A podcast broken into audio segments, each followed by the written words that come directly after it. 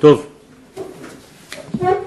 Alors, euh, Birchutrem, aujourd'hui, nous allons euh, traiter toujours par la bouche du Raf Harlap de la notion d'exil et de délivrance.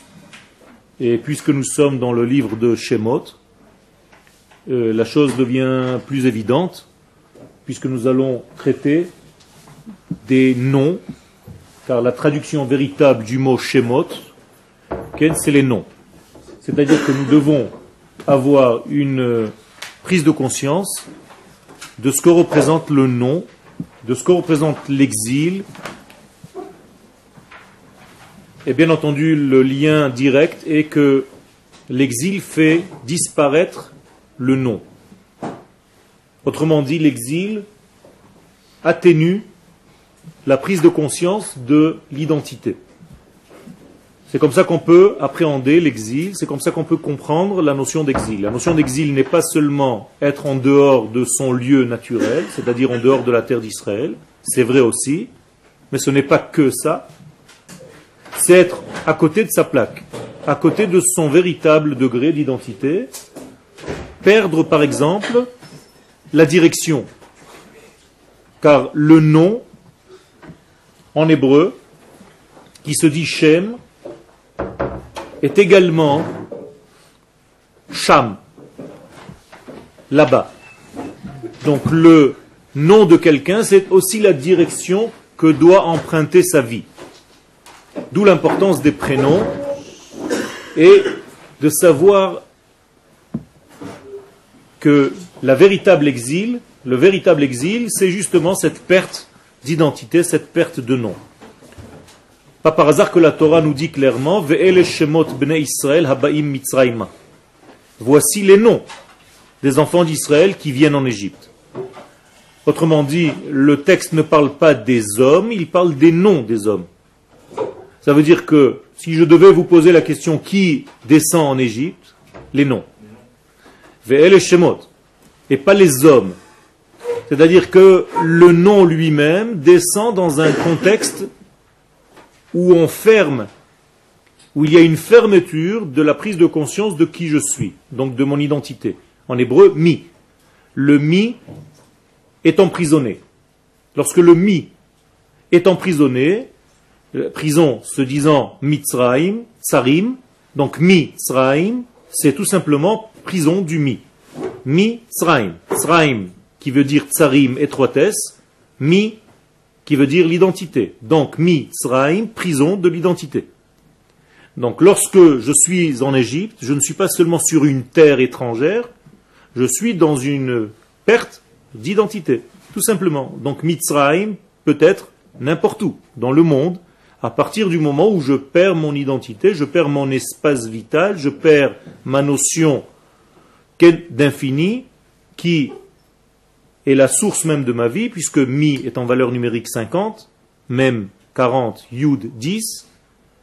Ça veut dire que lorsque je perds mon chiffre 50 qui est au-delà de la nature, car la nature c'est 7 fois 7, donc 49, parce que la nature étant basée sur le chiffre 7, Sheva en hébreu est synonyme de Teva, nature, donc 7 fois 7 c'est encore nature. Donc 7 fois 7, c'est toujours nature. Au-delà, on est dans le chiffre 8. Donc, par rapport au 7, c'est le 8, par rapport au 49, c'est le 50. Donc mi est en valeur numérique 50. Lorsque je rejoins mon identité, je dois retrouver mon 50. Autrement dit, ma source vient du chiffre 50, du nombre 50. C'est un chiffre qui en réalité n'est pas comptabilisé, on ne peut pas le compter. C'est pour ça que lors de la Sphirata Omer, bien que la Torah nous dise de compter 50 jours, on ne compte que 49. Le chiffre 50 n'est pas dans le compte. Pourquoi Le chiffre 50 est déjà l'au-delà? Alors, on nous dit de compter jusqu'à dépasser les 49, en fait. Donc, dépasser les 49, c'est retrouver le chiffre 50. Chiffre 50 en hébreu a une lettre, Nun. Nun, rajouté au nom Shem devient Shemen. Ça veut dire je retrouve l'huile essentielle de ma nature, je retrouve mon identité profonde qui s'appelle l'huile qui coule de source. Est-ce que les choses sont claires? Plus je m'éloigne de mon identité, plus je suis dans un état d'exil. Donc, dans le mot galout se cache le mot les galotes, dévoilé. Ça veut dire que la galoute m'indique, commence à chercher. C'est ce que la galoute veut que je fasse. La galoute me dit cherche. Ça rire les galotes. Et pourquoi il est plus facile de chercher pendant l'exil? Mais tout simplement parce qu'il fait noir. Il est plus simple de chercher lorsqu'il fait nuit que de chercher lorsqu'il fait jour. Pourquoi? Je suis en train de dire quelque chose apparemment illogique. Mais tout simplement parce que lorsqu'il fait nuit, les nuances sont beaucoup plus faciles à, à exister. Lorsqu'il fait jour, on ne voit pas trop les nuances des choses lorsqu'il y a une extinction des feux, on voit plus les nuances des choses. Bien entendu, quand il fait complètement noir, on ne voit plus rien. Mais lorsque le jour est en train de baisser, on commence à voir des nuances, des couleurs qu'on ne voyait pas lorsqu'il faisait plein jour, plein soleil. Si j'éclaire une pièce avec une pleine lumière, je tue toutes les nuances. Si j'assombris la pièce complètement, je tue complètement les nuances. Mais entre les deux, plus ça va vers le noir, plus les nuances apparaissent et les couleurs ressortent. Quand j'éclaire un tableau trop fort, je tue les couleurs, j'aplatis tout le programme. Donc là, ici, il y a une capacité, justement, dans la période de noir qui s'appelle donc l'exil, à retrouver des étincelles de lumière, parce qu'il est plus facile de les voir dans le noir que de les voir en pleine lumière. C'est comme allumer une bougie en plein soleil, ça ne sert pratiquement à rien. Mais allumer une bougie lorsque je suis dans une chambre noire, tout de suite la bougie fait son effet. Pendant la plaie des ténèbres en Égypte, Akadosh Baruch demande à Israël d'aller chercher des ustensiles d'argent, d'or et des vêtements. Et les sages nous disent justement qu'il fallait profiter de l'instant du noir. Cet instant qui a duré sept jours. La plaie des ténèbres. Ça veut dire pourquoi il faut attendre cette plaie pour aller chercher. Il y a ici une leçon profonde qui nous dit que pendant des périodes où tu es un petit peu dans le noir, où tu es un petit peu dans le doute, c'est là où il faut travailler pour chercher les étincelles de lumière. Profite. Si tu laisses passer ce moment de doute, c'est-à-dire la plaie des ténèbres de chacun de nous, nous passons tous, nous traversons tous des plaies plus ou moins ressemblantes à celle de l'Égypte. C'est-à-dire lorsque tu passes une semaine à te demander ce que tu fais dans ta vie, c'est un petit peu une plaie des ténèbres. Qu'est-ce que tu fais pendant cette période-là? Profite de ces instants difficiles pour chercher la lumière encore plus profonde. Va chercher les ustensiles d'or, d'argent et les vêtements qui te manquent pour compléter ton être. Je vais le dire avec d'autres mots, au niveau psychologique, quelqu'un qui est malade et qui guérit et qui n'a pas profité de sa maladie, qui n'a pas compris le sens de sa maladie, sa maladie aura été vaine.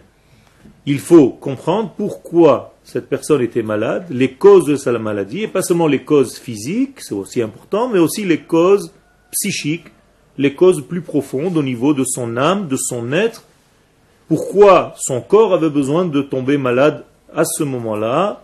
Le corps est en train d'indiquer quelque chose qu'il faut que je comprenne. Si je ne comprends pas, eh bien la maladie aura passé sans m'avoir donné une information. Donc elle a du mal à dire maladie. Donc il faut apprendre ce qu'elle a à me dire. Alors maintenant nous rentrons dans le texte du Rav Harlab donc concernant le roumage de Shemot, des noms. En français ça ne s'appelle pas les noms, on appelle ça les nombres. C'est incroyable. C'est exactement où les, je sais pas comment ça s'appelle les noms. L'exode, peu importe. Alors, euh, toutes, ces, toutes ces traductions ne veulent rien dire. C'est un grand charabia. Bereshit n'est pas une exode, mais Bereshit. Et Shemot veut dire Shemot. Donc il ne faut pas transformer les noms, bien que on est obligé de traduire en français, on soit obligé de traduire, mais en réalité il faut trouver la racine des mots. Shemot l'indique très très important. Ici c'est le Shem, les Shemot. Si je comprends le secret des Shemot, je comprends le secret de ce que je fais en Égypte et comment je dois sortir d'Égypte, par quels moyens je peux sortir d'Égypte? Juste entre parenthèses, pour sortir d'Égypte, il faut retrouver mon nom, puisque le nom est perdu. Et comment ça se dit le nom en hébreu Donc, il faut que je retrouve Hachem. Donc, ce sont les lettres de Moshe. Moshe, c'est tout simplement le nom. Donc retrouver Moshe Rabbeinu, c'est pas retrouver un type qui va me sortir d'Égypte, c'est à mon niveau individuel retrouver aussi la capacité de retrouver mon Moshe à moi, c'est-à-dire mon nom. En d'autres termes, mon identité. Si je retrouve mon identité, j'ai retrouvé mon Moshe qui se trouve dans une boîte fermée. Quel comme Moshe était dans sa boîte. Eh bien, il faut ouvrir cette boîte, il faut entendre l'enfant qui pleure à l'intérieur, c'est-à-dire pourquoi je suis tombé, pourquoi mon nom a disparu, pourquoi mon identité est tellement loin, et il faut retirer cet enfant de cette boîte pour le faire grandir et lui permettre de me faire sortir de cette situation de prison qui s'appelle l'Égypte. le Mashiach, c'est Moshe, version 2010, 2012. Il s'appelle aussi euh, par plusieurs noms. Il, peu importe maintenant le nom, en réalité, il porte le nom de sa fonction. Okay. juste que la galoute signifie dévoilement et donc ça me permettait de nous rechercher. Le galoute, non, c'est pas que ça, ça, ça, signifie dévoilement. Ça signifie que je dois utiliser l'instant de l'exil pour chercher. Alors la galoute a un bienfait en elle-même Tout à fait. La galoute a un bienfait en elle-même. Elle me permet de comprendre pourquoi je suis tombé. Une fois que je comprends pourquoi je suis tombé, la galoute a aussi a une fin. Il faut se sevrer de la galoute. Il ne faut pas prendre position dans la galoute comme il faut se guérir de la maladie. Il ne faut pas vouloir rester. Donc une fois que je suis dans cette maladie, une fois que je suis dans cet exil, je fais tout pour m'en sortir en comprenant euh, le message qui s'y cachait. D'accord? Donc l'exil a une fin. Et il faut savoir aussi le décoder cette fin, sinon tu commences et tu restes dans cette maladie de l'exil, ad vitam aeternam, chas veshalom. Ken ça serait logique. Pourquoi chaque personne ne devrait pas aller en galoute, justement pour aller pour... Chaque personne va en galoute. Chaque personne va en galoute dans sa vie, dans des périodes de doute, dans des périodes de mal-être, dans des périodes où tu es pas tellement heureux, où tu ne sais pas exactement où tu es, tu te trouves en exil.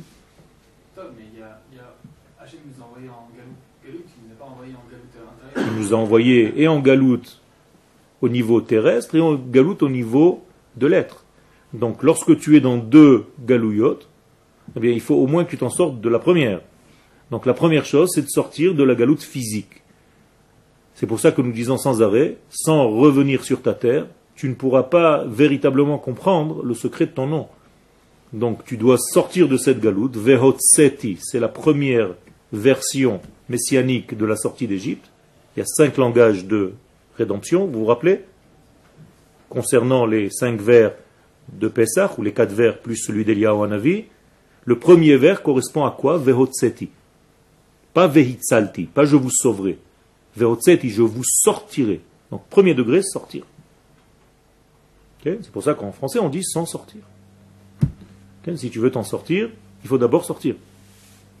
C'est ulmad. Comme ça dit le Pirkei Avot, sans arrêt. Sors et étudie. Pourquoi il faut sortir pour étudier? C'est ou le mad. Ça suffit pas de dire le mad, étudie. Non. Si tu ne sors pas, tu ne peux pas étudier. Parce que tu es encore dans le contexte, tu es encore dans le jeu, et tu n'arrives pas à comprendre, en réalité, les tenants et les aboutissants. Quand, quand vous jouez aux échecs, celui qui est debout à côté de deux personnages qui jouent, eh bien celui qui est debout voit mieux le jeu que celui qui est complètement dans le jeu, qui ne voit plus rien. À chaque fois que vous avez celui qui est debout, qui lui dit Mais tu vois pas, mais bouge. L'autre dit arrête, laisse-moi jouer. Pourquoi c'est toujours comme ça Parce que tu as une analyse, parce que tu es sorti du jeu. Donc sortez du jeu pour le voir réellement. C'est Alors on commence. lamrot gavhuta vegadluta. De la même manière que la neshama, malgré sa hauteur, sa puissance, sa grandeur, elle ne peut pas augmenter plus que ce qu'elle n'est déjà, si ce n'est en pénétrant dans un corps. Vous comprenez?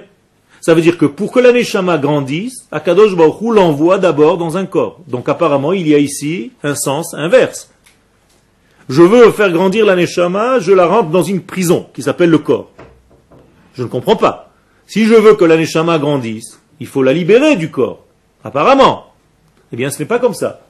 Quand Akadosh Baruch veut que tu grandisses un petit peu plus, quand je dis tu, c'est ton âme, ton être intérieur, Qu'est-ce qu'il fait? Il te met dans un corps. Donc le corps que nous avons ici nous permet de grandir notre être. Et donc ce n'est pas une prison, il ne faut pas sans arrêt rêver un jour de mourir le plus tôt possible pour libérer mon âme. Il y a des gens qui pensent que pour rencontrer Dieu, il faut mourir. Ça, ce n'est pas du judaïsme. Au contraire, dans mon corps, l'aneshama peut grandir encore plus. Ken inyan Eh bien, c'est la même chose au niveau du peuple en exil. L'exil ici représente comme un corps qui oppresse le peuple tout entier. Donc, le peuple d'Israël représente ici l'aneshama qui va rentrer dans le corps égyptien. Donc, apparemment, c'est une punition. Eh bien, le Rav nous donne ici une nouveauté, un fidouche, et il nous dit que c'est la condition sine qua non pour grandir. Donc je répète et je conclus, pour grandir, il faut descendre et s'habiller dans un corps qui apparemment, en tout cas dans le premier degré, étouffe. D'accord? Et il empêche le dévoilement. Alors, pensons ensemble. Pourquoi il faut d'abord descendre dans un corps, il faut descendre en Égypte pour sortir plus grand D'après vous? Pour prendre conscience. Pour prendre conscience, vous êtes déjà dans la direction. D'abord, prendre conscience de quoi? De ce que j'ai perdu, tout simplement. Donc tu es dans la bonne direction. Ça veut dire que je dois languir je dois vouloir, voilà le verbe. Si je ne veux pas, je ne peux rien avoir. C'est-à-dire que vous avez dans votre vie, vous aurez dans votre vie que ce que vous voulez. Si vous ne voulez pas quelque chose, impossible de l'avoir. Et même si vous l'avez, vous allez le perdre. Parce que la chose tient seulement si je la veux. Autrement dit, si je me bats à chaque instant pour la garder en moi. C'est ça vouloir. Vous avez compris? Ça veut dire que mon ustensile de réception, nous sommes des, ustensiles de réception de la lumière divine. Si je veux garder en tant qu'ustensile la lumière divine, qu'est-ce que je dois faire à chaque instant? Vouloir ne pas la perdre. C'est-à-dire languir cette lumière à chaque instant. Me soucier de ne pas perdre ce lien d'amour qui me lie à mon Créateur. Si je perds un seul instant ce vouloir, si je ne veux plus, si je suis fatigué de vouloir, je commence déjà ma chute. Ras Quel Juste, vous avez dit qu'il faut, faut d'abord sortir son propre exil physique. comment comprendre dans ces cas-là le, mot, physique si on imagine comme des gens comme les, grands sadkim, n'importe qui, les, les rabbis là-bas et euh, qui eux ne sont pas sortis en Israël, qu'est-ce qu'ils sont passés Pourquoi tu me poses la question à moi C'est eux qui ne sont pas sortis, pas moi. Mais comment ils ont réussi à t'en Je ne sais pas, il faut leur demander. Moi, je suis sorti. De mon exil physique, en tout cas. Akadosh Baruch m'a permis d'être là. Il faut demander aux autres, je ne sais pas. Je ne sais pas. C'est une question que je me pose aussi. Donc, je continue. Quel ça veut dire que descendre en exil, c'est une phase, mais cette phase ne doit en aucun cas devenir définitive. Omnam, bachet, נכנסת הנשמה לגוף וירידה הוא לה מנועמה שבגין זה Le problème, c'est lorsque la neshama descend dans un corps lorsqu'elle a fauté. C'est-à-dire qu'on la renvoie dans un corps parce qu'elle est dans un degré de faute. Et donc, elle a quitté le monde supérieur, donc le monde de la délectation suprême, pour descendre dans un monde étouffant. Le corps, malgré tout, étouffe la personne. L'aneshama qui pouvait voir sans limite, voit maintenant seulement à partir de deux trous, qui sont nos yeux, et n'entend qu'à partir de deux trous qui sont nos oreilles. C'est un petit peu contrariant. L'aneshama n'avait pas besoin de ça pour voir. La preuve, c'est que quand vous dormez, votre neshama n'utilise pas vos yeux pour voir. Elle voit tout. Vos rêves. Qui voit vos rêves C'est pas vos yeux, vos yeux sont fermés. Donc qui voit vos rêves? Votre neshama. Donc vous voyez que la neshama n'a pas besoin de Dieu pas de Dieu. Dieu, Ken, pour voir. Alors lorsqu'elle descend dans ce corps, elle a besoin d'utiliser des yeux pour voir. Moralité, quand je dors la nuit, je libère ma neshama. Elle arrive à voir des choses qu'elle ne peut pas voir lorsqu'elle est coincée dans ce corps. À moins que je sois un tzaddik. Si je suis un tzaddik, mes yeux corporels ne font plus obstacle à ma neshama. Donc j'arrive à voir même éveillé ce que quelqu'un d'autre voit durant son rêve. Donc je deviens prophète. J'ai un roi HaKodesh. Ça veut dire j'arrive à voir au-delà des yeux limitant ce que je vois. Quand on dort. Slicha Le roi Kodesh, c'est les. les- Le- Quand on a un degré de prophétie Supérieur. parce qu'il ne vient pas de ma pensée. Il vient par des visions qui me viennent de l'au-delà. C'est-à-dire ce sont des messages qu'Akadosh Baruch Hu envoie à mon être ici que je ne suis pas capable d'entendre ni de voir lorsque je suis éveillé. Normalement, tu devrais voir et entendre, éveiller ce que tu vois et entends quand tu rêves. Pourquoi ça se passe pas? Pourquoi tu attends de dormir pour libérer ta neshama et voir des choses? Parce que justement, notre corps nous limite encore. C'est-à-dire, lorsque ton corps ne fera plus obstacle à ta neshama, tu verras des choses même en étant éveillé. Tu n'as pas besoin d'aller dormir pour ça. Donc les tzadikim ne dorment pas beaucoup. Aval, loulé hachet, donc s'il n'y avait pas la faute, hakodem, hakadum, lo ayaze la yerida, s'il n'y avait pas la première faute du premier homme, alors toutes les neshamot venant dans ce monde seraient en réalité seulement venues pour grandir. Mais puisque nous avons déjà une trace de la première faute commise par Adam et Ève, à chaque fois qu'une neshama descend dans ce monde, elle descend pour réparer sa faute, donc elle descend dans un monde déjà étouffant. Vous avez compris ou je répète tout ce que j'ai dit? J'ai dit tout à l'heure que la neshama, normalement, pour grandir, elle doit descendre dans un corps. Ça, c'est dans le cas où la neshama n'a pas fauté. Mais aujourd'hui, nous sommes tous dans un monde où nos neshamot ont déjà fauté. Pourquoi? Parce que nous avons déjà subi la première faute. La première faute, c'était pas le premier homme, c'était chacun de nous. Vous êtes d'accord ou pas? Oui. Premier homme, c'est nous. Donc, lorsque le premier homme a fauté, qui a fauté? Chacun de nous. Nous étions des parcelles de ce premier homme.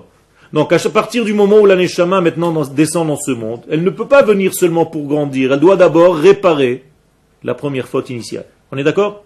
Ok. C'est quoi la différence alors, entre le spécialiste qui dit que il n'y a aucune, euh, aucune différence. Seul- à- à- la, la seule différence, et l'essentiel en réalité, c'est que nous pouvons surmonter cette faute. Alors que là-bas, l'homme est foutu. Donc il ne peut qu'implorer un pardon, Ken, alors que nous, nous pouvons réparer, pas seulement demander pardon. C'est là Ken. Euh, quand on dit nous, euh, quand on a fait la faute du premier homme, c'est nous en tant que peuple ou en tant qu'homme individuel? Encore une fois, le, la Taneshama à toi est une parcelle, un, Du peuple. Chelke, 1 sur des milliards du premier homme. D'accord? Tous les êtres humains qui viennent, viennent du premier homme. Oui. Donc toi, tu es un sur, je ne sais pas combien de milliards, hein, depuis la création du monde. Oui. Donc moralité, tu as une parcelle de cette faute. Donc tu dois corriger quelque chose de bien spécifique. Lorsque tu étais dans ce corps, tu as fauté. Un exemple, si tu étais le petit doigt du premier homme, juste pour un exemple, eh bien tu dois réparer ce que le premier homme a fauté dans son petit doigt, quand il a pris la- le fruit. Ouais, on va dire comme ça. Bien, juste pour dessiner, bien entendu. Ne prenez pas les choses au premier degré de la lettre, hein, au pied de la lettre. Quand bevadaï, bevadaï quand on a un changement. Les choses changent au fur et à mesure qu'on répare. Justement, si notre histoire évolue et avance, ça veut dire que notre réparation se fait. Donc on peut voir une évolution. c'est la même chose. C'est la même chose. Alors, Mais je ne veux pas rentrer maintenant des- dans des domaines qui sont tirés par les cheveux. Adrapa, drak.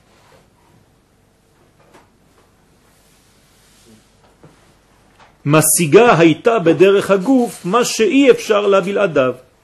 Donc au départ, la neshama aurait dû, grâce au corps, en utilisant le corps, évoluer, grandir ce qu'elle ne pouvait pas faire sans le corps. Ve'alo ken metargem atargum vayered Hashem al har Sinai. C'est pour ça que lorsqu'on dit lors du don de la Torah qu'Akadosh Baruch est descendu sur le mont Sinaï, comment est-ce qu'on peut prêter des termes physiques humains à Dieu? Qu'est-ce que ça veut dire que Dieu est descendu sur le mont Sinaï? Descendu, dit le Targum Onkelus. Qu'est-ce qu'il dit? C'est dévoilé. Ça veut dire descendre égale se dévoiler. Vous comprenez maintenant ce que j'ai dit depuis le début du cours Qu'apparemment il y a un paradoxe, mais en réalité, quand tu descends, tu dévoiles plus. Autrement dit, le dévoilement se fait et passe par un revêtement. Le dévoilement passe par un vêtement, par une peau, par un habit qui va en réalité me permettre d'évoluer. Ça veut dire que mon vêtement va me servir de véhicule. Mais ça paraît normal, puisque le dévoilement, c'est quelque chose de terrestre. Oui. On a besoin de, Tout à fait. de voir terre à terre. Mais est-ce qu'il y a des dévoilements dans un autre domaine? Ah, Peut-être, on ne pourra pas les voir. Si, terrestre. tu pourras les voir aussi, mais sous une autre forme, et c'est toujours un vêtement. C'est-à-dire, que- est-ce que les anges se voient entre eux? Ouais? Oui. Pourtant, ils n'ont pas de corps physique. Alors, qu'est-ce qu'ils ont? Ils ont un- une autre forme de corps, un corps spirituel. D'accord? Mais c'est toujours un corps, attention. Alors que chez Akadosh Baruch Hu, l'infini béni soit-il, en lo gouf ve en lo. Il n'y a ni corps ni forme de corps. Attention, on ne donne pas un corps à Dieu. V'shalom. Il y a gens qui l'ont fait. Il est resté coincé.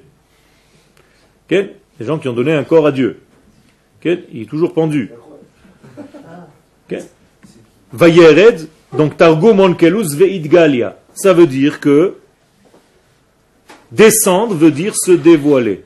Yerida Zohid Galut Yeshba. Et donc, chaque descente, normalement, lorsqu'il n'y a pas de faute préalable, elle engendre avec elle un dévoilement. Est-ce que Akadosh Baruch lui, a fauté? Non, on ne peut pas placer une faute sur Dieu. Donc, lorsque Dieu descend, qu'est-ce qui se passe automatiquement? Il grandit. Vous comprenez? Tout à l'heure, nous avons dit que la Neshama, lorsqu'il n'y avait pas de faute précédente, si elle descendait dans ce corps, elle grandissait de cette descente. Eh bien, Akadosh Hu, qui n'a pas de faute, lui, lorsqu'il descend dans ce monde, il grandit. Qu'est-ce que ça veut dire qu'il grandit? Son dévoilement est plus grand pour nous. Donc, comment je peux glorifier Akadosh Baruch Hu dans, dans, dans, dans- dans ce qu'on nous demande de, de, de couronner l'éternel roi de l'univers Qu'est-ce que ça veut dire? Mais tout simplement lui permettre de descendre. Car en descendant, qu'est-ce qu'il fait? Il se dévoile, donc il grandit. Sa manifestation grandit, sa magnificence se voit, et donc plus il y a une descente, plus Akadosh Baruch Hu, Ken, gagne en respect et en kavod. Vous êtes avec moi? Ok. De la même manière, la descente en exil. Mais via yerida le galout. Ach tosefet vehidgadlut le am kodesh kulo. Dit le Rav, l'exil, qu'est-ce qu'il fait en réalité? Alors, d'un côté, il y a eu la faute. Donc on est descendu en réalité en Égypte pour réparer quoi? La faute. La faute du premier homme. Slicha Donc on l'a réparé. Bien fait. Mais cette réparation ne se fait pas en une seule fois. Il y a en réalité des étapes de réparation. Alors, on a réparé une grande partie de la faute du premier homme. Donc, qui est sorti d'Égypte en réalité? Les étincelles qui sont tombées durant la faute du premier homme. Vous êtes d'accord? Tout ce qui est tombé par la faute du premier homme, où, où, où c'est tombé tous ces degrés? En Égypte. Vous comprenez? Ça veut dire que l'Égypte, en réalité, représente pas seulement un pays, ça représente le condensé des chutes de toutes les valeurs de lumière que le premier homme a perdu lorsqu'il a fauté. Donc tout se retrouve maintenant en Égypte. Lorsque les enfants d'Israël se trouvent en Égypte, là-bas, c'est pas par hasard, donc ils sont juste à l'endroit où il faut pour élever tous ces degrés qui sont tombés. On a dit tout à l'heure qui est descendu en Égypte Les noms. Rappelez-vous. Donc qui doit sortir d'Égypte? Les noms. Qu'est-ce que ça veut dire des noms qui descendent en Égypte ou des noms qui montent d'Égypte? Vous, savez- vous avez déjà vu des noms se balader? Qui est descendu en Égypte en réalité? Quand je dis les noms, ça veut dire quoi?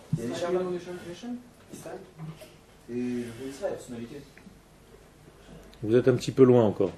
Vous avez raison, mais c'est encore un petit peu loin. Je vous ai dit tout à l'heure des noms. Des noms, c'est formé de quoi? De lettres. De lettres. D'accord? Donc les lettres de la création du monde sont tombées en exil et il faut que je les sorte, moi, en tant qu'Israël, de l'exil. Donc quand je sors de l'exil d'Égypte, je libère toutes les lettres de la Torah que je vais recevoir tout simplement 50 jours plus tard. Ça veut dire quoi qu'ils sont tombés en Égypte Ça veut dire que la parole divine, qui devait se dévoiler, ne s'est pas dévoilée. Elle est rentrée en prison. Elle a été emprisonnée. Le nom de Dieu n'a pas été dévoilé sur terre. Donc c'est comme s'il est tombé en prison. Prévu. Tout à fait. Tout à fait. C'est prévu pour nous donner, nous, Israël, la capacité à faire un travail, à devenir associés. Lorsque je rentre en Égypte en tant que peuple et que je libère les lettres du Créateur, de la création du monde, combien de, combien de mots, combien de phrases il y a eu lors de la création du monde? Dix. Be'asara ma'amarot nivra ha'olam. Le monde fut créé par dix paroles. On est d'accord? Donc je dois libérer combien de paroles? Dix. Donc combien de plaies je dois apporter sur l'Égypte? Dix. Pourquoi faire? Pour libérer. Pour libérer les dix paroles. Donc ces dix paroles vont devenir les dix commandements sur le mont Sinaï. Donc les dix commandements sur le mont Sinaï, c'est ni plus ni moins que les dix paroles de la création qui sont tombées en Égypte et que j'ai libérées par les dix plaies. On est d'accord? Vous êtes d'accord ou pas? Euh, Je ressemble à des poissons. Il n'y a personne qui bouge. Oui ou non? Oui, oui, oui. Ok. Euh, moi, petit problème, c'est que si on vous écoute, le fait que ces 10 paroles soient libérées, Quel on a tout réparé. C'est fini, on a réparé la fin du premier homme. Non, encore une fois. Ces paroles. Tout à fait. C'est un mouvement qui n'est pas C'est un mouvement qui n'est pas fini. C'est-à-dire que dans ces dix paroles, nous avons dévoilé quoi? La Torah. Quelle Torah? Laquelle? Laquelle? De Torah nous avons libéré au mont Sinaï? Oui, bien sûr qu'il y a plusieurs Torahs. La Torah écrite. Donc il va falloir que je descende encore une fois dans un autre exil. Lequel? Babylone. Pour dévoiler la Torah orale. Et il va falloir que je descende encore dans un autre exil, le nôtre, pour dévoiler quoi? Les secrets de la Torah. Ça veut dire que chaque exil m'a permis de dévoiler une facette nouvelle de la même Torah. Vous avez compris? Donc à chaque exil, on gagne quelque chose. Sinon, si c'est descendre pour ressortir, on n'a rien fait. C'est pas une voiture qui était belle, qui a été massacrée, qui est rentrée au garage, on l'a réparée, elle est ressortie. Non. J'ai une leçon, j'ai retiré quelque chose, j'ai gagné quelque chose de cet exil. Non, non. Quel aussi c'est secret C'est de l'époque de Babylone. Quand on regarde la Gemara, il y a des secrets. Non, non, non, non, non, je ne parle pas de ça, je parle de- du Zohar.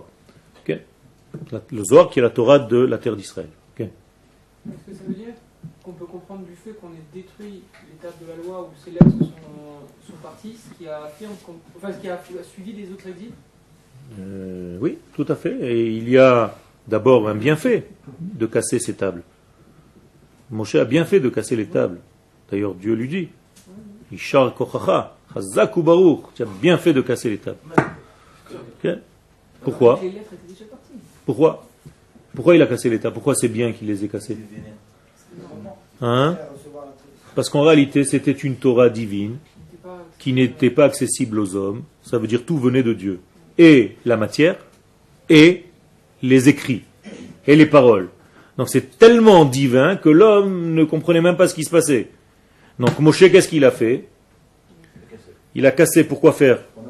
Non. Qu'est-ce qu'on en a fait d'ailleurs des cassures?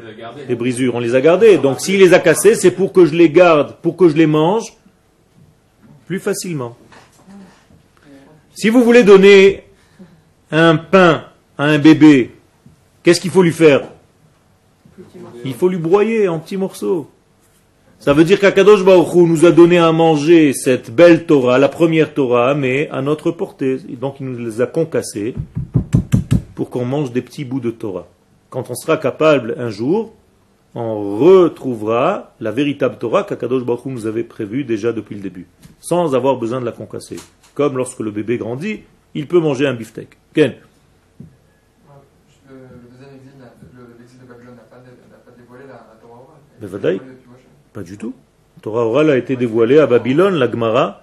Ça a été écrit à Babylone, on Il a fait. on l'avait déjà. Mais, mais dévoiler, c'est apporter au peuple la capacité à l'étudier. Tout le monde avait la capacité d'étudier, sauf que Mais si, pourquoi on l'a écrite? Pour ne pas la perdre. Il a fait. Il a fait, mais donc tu as la réponse déjà toi-même. Encore une fois, tu dis pour ne pas la perdre, ça veut dire qu'il y avait risque de perte, donc pas reçu. C'est pas, un dévoilement.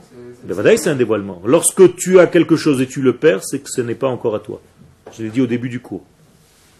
Si tu as quelque chose et qui risque de se perdre, c'est qu'il n'est pas à toi, tu ne l'as pas acquis encore.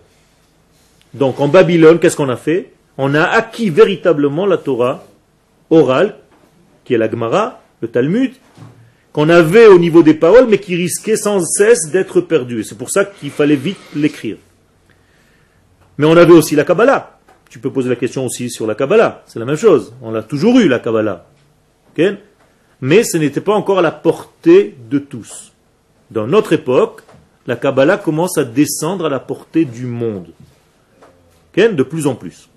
Donc on va arriver à une époque où la Torah véritable d'Eretz Israël, la profondeur, sera étudiée comme tu étudies aujourd'hui un cours de Gemara, tu seras capable aussi d'étudier un cours de Zohar. Okay.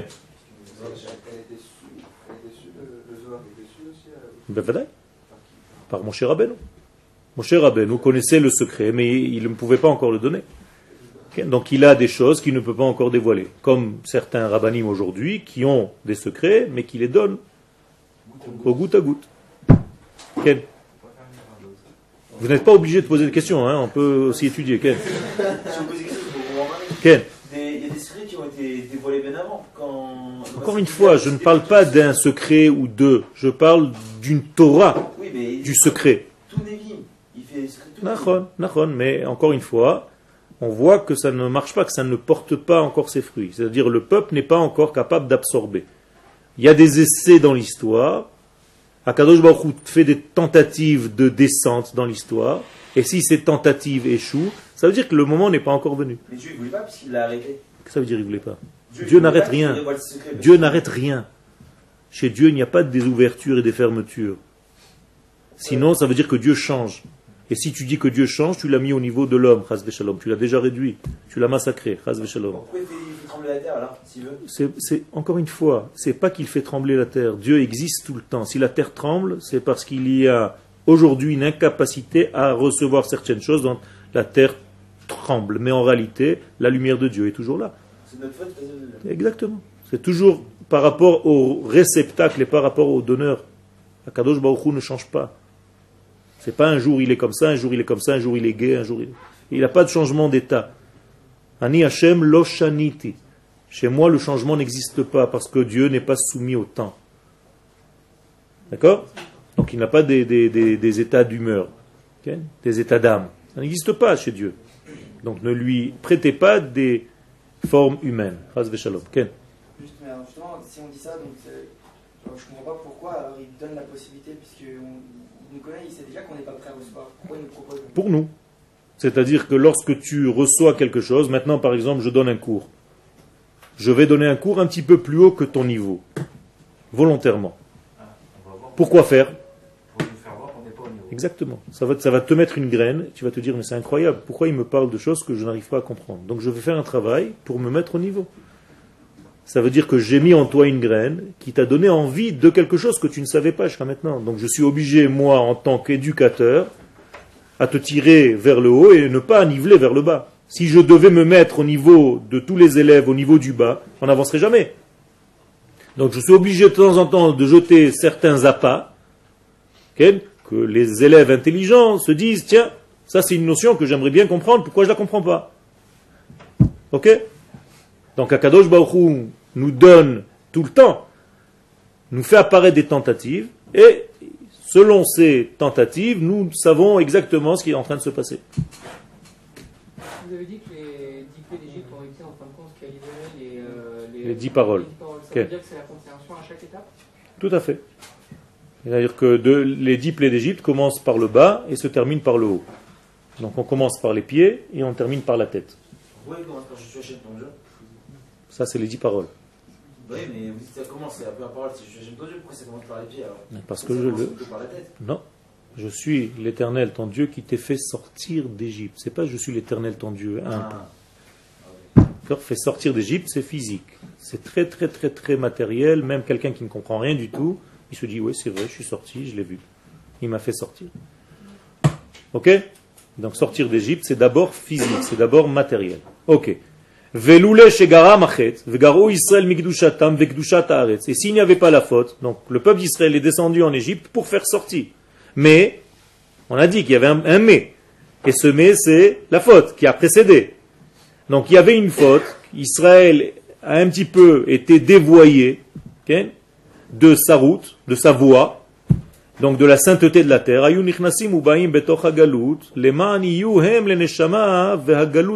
Donc normalement, si tout était correct, ils seraient descendus en Égypte comme une âme descend dans le corps. Ils auraient ramassé toutes les étincelles et ressorti immédiatement sans aucun dommage. Comme un tzaddik qui quitte ce monde avec un baiser d'Akadosh Baruch Hu.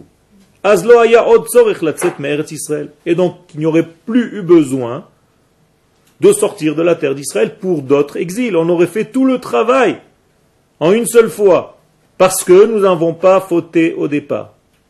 Et là. Donc tout serait descendu en Égypte, tout serait sorti en une seule fois. Comme Akadosh Baruch Hu, lorsqu'il est descendu sur le mont Sinaï, quelle Torah il nous a donné? Toute la Torah. Seulement nous, au fur et à mesure des générations, on dévoile certains degrés de la Torah. Vous êtes d'accord?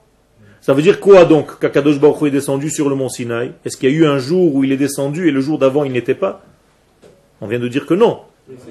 Ça veut dire qu'il y a eu un dévoilement. C'est pour ça que je vous ai dit tout à l'heure, descendre égale se dévoiler. Ça veut dire qu'Akadosh Baruch Hu a toujours été là-bas. Ça veut dire que les dix paroles du don de la Torah, quand est-ce qu'Akadosh Baruch Hu les dit? À chaque instant, même maintenant, puisqu'il n'y a pas de changement. Vous avez compris? C'est eux, les enfants d'Israël, qui un jour dans l'histoire ont été capables d'entendre ce qu'Akadosh Baruch dit à chaque instant. Vous êtes avec moi ou vous n'êtes pas avec moi? Donc en réalité, quand Akadosh Baruch parle, c'est à chaque instant. Il ne s'arrête pas puisqu'il n'y a pas de changement chez lui. Seulement moi en tant qu'homme, de temps en temps j'entends, et de temps en temps j'entends pas. Vous avez compris c'était, en fait, c'était, euh, c'est un- c'est-à-dire qu'on peut pas influer sur notre destin en fait, vu qu'il parle tout le temps et qu'il a. qu'il a- Tu peux influer sur la capacité d'être bouché ou d'être ouvert. Mais les. Tu ne changes rien du tout, on n'a rien à changer, on ne peut rien changer ici. On peut juste étouffer ou dévoiler, c'est tout ce que tu peux faire. Tu es une porte, nous sommes des portes, des robinets, ouverts, fermés, on, off, c'est tout. Tu as compris? Si tu veux on, eh bien, tu ouvres le robinet, tout coule par toi, ça coule de source, il n'y a rien à faire. On ne doit même pas déranger, tout marche normalement. Quand tu fermes par tes actions mauvaises, tu fermes le robinet en réalité, Dieu continue toujours à donner. Il y a toujours de l'eau dans les tuyaux, on est d'accord? Mais qui a fermé? C'est toi. Donc qu'est-ce qui se passe? Toi-même, tu commences à t'encrasser. Tu commences à sécher, à te dessécher, et tout doucement, Chaz Shalom a quitté la vie. Donc moralité, nous devons ouvrir, ouvrir nos robinets, c'est tout. Nous sommes des canaux de lumière, de flux divin. Vous comprenez ça ou pas? Donc le mot d'ordre, c'est ne dérangeons pas Kadosh Baruch Hu lorsqu'il descend, c'est tout. Arrêtons de le déranger. On prend trop de place, on fait trop de panique, alors qu'il coule de source normalement. Il ne faut même pas déranger, il n'y a rien à faire en réalité. Tout ce qu'on fait, c'est juste perturber. Alors, il faut faire attention de ne pas perturber. Alors ne pas perturber, c'est suivre les lois qu'Akadosh Baruch nous a dit pour ne pas perturber. Ok? C'est tout. La Torah, les mitzvot, les maasim tovim, tout ce qu'on fait, toute votre étude, c'est d'apprendre à ne plus déranger Dieu lorsqu'il coule de source. C'est tout. Si vous comprenez ce message, c'est le message le plus important avant de commencer à étudier, parce que tu ne comprends pas ce que tu fais en étudiant. Tu as l'impression que tu engranges des connaissances. C'est pas fait pour ça l'étude. L'étude, c'est pour te permettre d'arriver à être un ouvreur de robinet qui laisse couler à Kadosh Baruch dans ce monde. C'est tout. Ken? C'est tout. Installator, plomberie. D'accord? Je vois que ça vous parle. Ok. Leman yuem le neshama. Donc, nechnetet o galut. Ze bi'ur, troisième paragraphe, Vayechi Yaakov be'eretz Mitzrayim. Pourquoi il est écrit dans la paracha précédente, Vayechi Yaakov be'eretz Mitzrayim? Qu'est-ce que ça veut dire, Vayechi Yaakov? Dieu nous dit dans la Torah que Yaakov a vécu en Égypte. On sait très bien qu'il a vécu en Égypte. Pourquoi Vayechi? Pourquoi pas Vayihiye Il a appris de lui. Lo haïta lo knisato la galut Mitzrayim yerida. Parce que pour Yaakov, en réalité, la descente en exil n'était pas une descente normale. Et la gusha, Qu'est-ce que ça veut dire? Vegam avira shel Eretz Israël livahu. Lorsque Yaakov est descendu en exil, en exil d'Égypte, ce qu'il a accompagné, c'est le gouche. C'est-à-dire la terre d'Eretz Israël et l'air d'Eretz Israël. Vegam nichnas imo shama, est rentré avec lui en exil aussi là-bas. Et donc Vayechi Yaakov. Autrement dit, Yaakov arrivait à être en Eretz Israël, en Égypte. C'est dangereux ça. C'est dangereux. Ça veut dire que on peut vivre en dehors de la terre d'Israël. Donc je me mets un- une balle dans le pied moi-même. Ok? Alors comment est-ce possible? Ben, Tout simplement parce que Yaakov, à son époque, il n'y avait pas encore de royauté d'Israël. Mais à partir du moment où il y a la royauté d'Israël, ce n'est plus possible. D'accord? Pardon? Qui nous le dit? La Torah et nos sages. Malka vesare abagoim en Torah. Tant qu'il n'y a pas de prince, qu'il n'y a pas de structure Israël sur sa terre, tu peux dire ce que tu veux. Mais dès qu'Israël est sur sa terre, c'est fini. Par exemple, la prophétie, elle peut se faire en dehors de la terre d'Israël? Non. Alors comment ça se fait qu'en Égypte, il y avait de la prophétie? Parce qu'il n'était pas encore rentré sur la terre. Dès qu'il rentre une fois sur la terre d'Israël, tous les éléments de la vie changent. D'accord? Ken donc euh, avant, avant 48, c'était la même chose? Ken. Exactement. C'est ce que je voulais dire, mais tu l'as dit à haute voix. En 1948, tout a changé. Il y a eu un grand changement. Et donc aujourd'hui, nous sommes dans un degré où on doit savoir lorsque l'exil se termine. Et ne pas le maintenir. Nachon. Tout à fait. Mais c'est en même temps quel- quand c'est considéré au niveau du peuple tout entier. Or, aujourd'hui, le peuple se trouve sur sa terre. C'est ça la notion de peuple. Donc, Donc, en réalité, Yaakov était dans un degré de vie. D'ailleurs, pourquoi il était dans un degré de vie?